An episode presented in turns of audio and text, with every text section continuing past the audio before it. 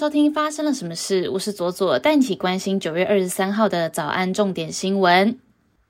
行政院召开院会，宣布将分阶段放宽入境防疫。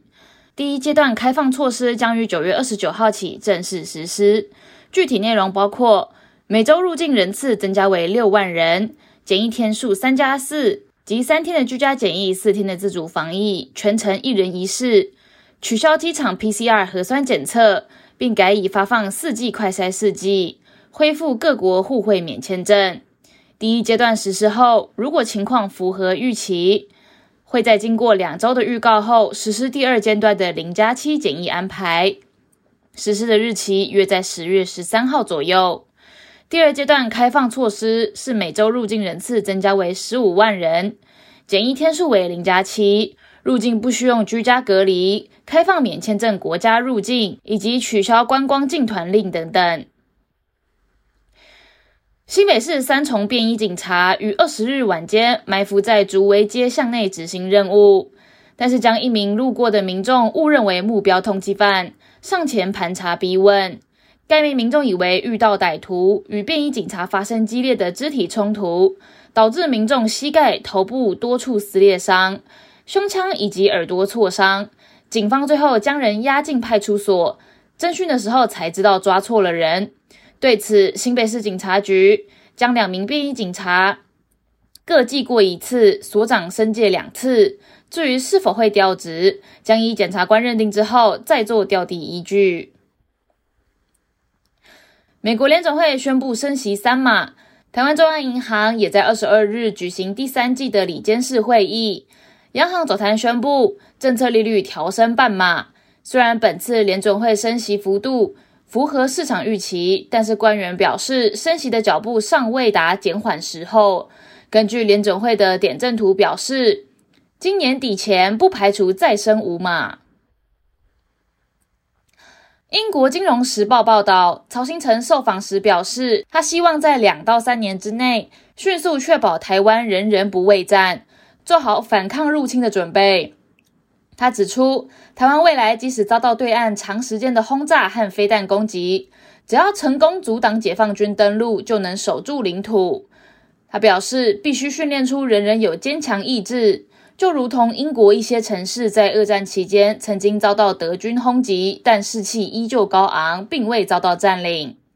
曹新成表示，他正与台湾无人机制造商洽谈，以共组产业联盟。快速生产一百万架低成本攻击无人机。要是共产党军队企图登陆，并舰队越过台湾海峡，我们就可以迎头痛击。依据主计总处发布二零二零年国内生产毛额分配结构，其中企业营业盈余占 GDP 比重攀升至百分之三十四点四九，为近三年来的最高。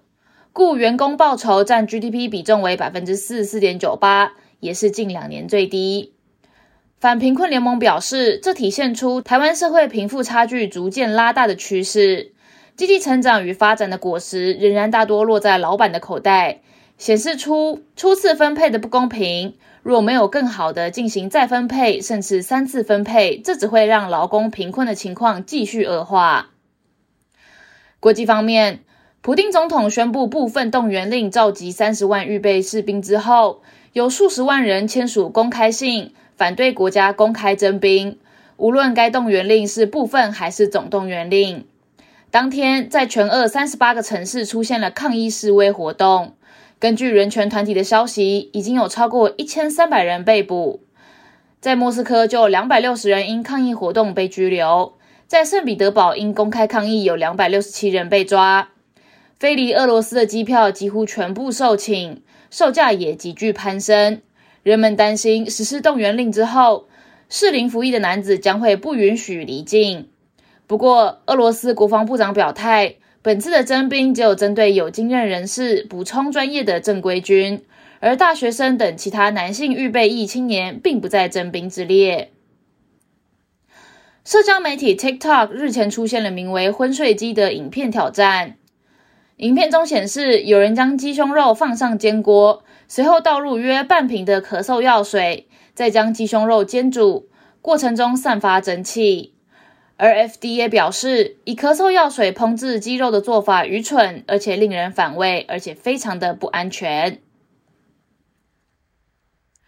在中共二十大即将召开之际，中国前司法部长傅政华受贿法案一审宣判，傅政华被判处死刑，缓期两年执行，期满后减为无期徒刑，不得减刑于假释。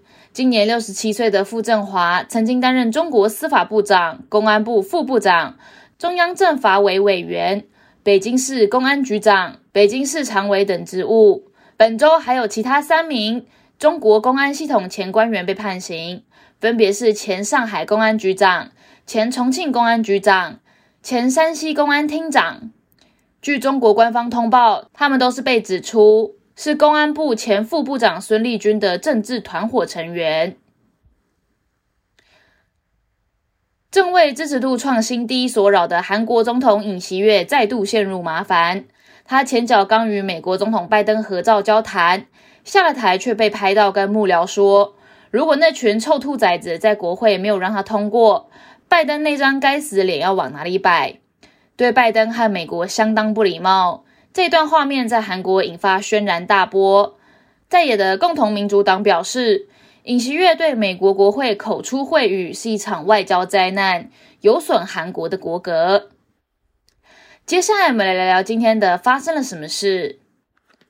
接下来聊的是最近一首很红的歌哦，T N M 东南美娱乐的歌手八大雄推出了创作新曲，还有同名 M V，可不可以放进去一下下就好？短短两天之内啊，就突破了百万次的观看，被许多网友封为是年度神曲。这首歌曲和画面都营造出了十分荒谬的喜剧感，无论是大踩道德红线的歌词，或是妇科老式卡拉 OK 的曲风，还有造型，或者是那位连拍了三部 MV、表情都超级欠揍的男主角兼歌手八大雄本人。但是其中最意外，而且带来高人气浏览的关键，不外乎是当红的歌手阿令客串了 MV 女主角，而且不计形象的担纲了搞笑的戏份，成了这一部魔性神曲的流量密码。随着爆红哦，网络上面也纷纷讨论起这首歌的内容意境，提出了褒扬或是争辩。归纳其中几个最主流的意见哦，有人批评这首歌当中的争议讯息，认为是在鼓励性骚扰。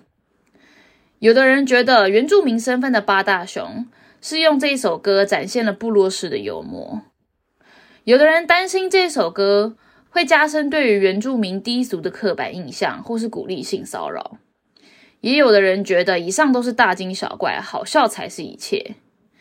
也有的人认为啊，如同八大雄的对外解释，这一首歌唱出的是对爱情的强烈渴望。总之。同时被骂跟同时被喜欢，就是这首歌的流量密码关键。这边并不会去讨论这首歌的歌词内容是否在鼓励性骚扰，或是现今的政治正确是否矫枉过正。今天要聊的是哦，原住民族人特有的幽默展现方式。很多人提到原住民，主要是觉得这首歌就是很有部落幽默的味道。简而言之。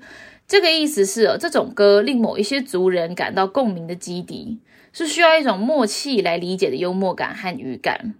只是这次八大雄善用了这个元素，跟主流的流量密码结合，让这种魔性公诸于世。在部落里面，有一种文化是歪歌传唱。歪歌通常只在好友私下聚会，或是大家已经懵掉的酒桌上面出现。这种歌曲呢，大多是容易重复的曲调，配上直白而且戏谑的歌词，或许可以说是某一种原住民社群特有的次文化。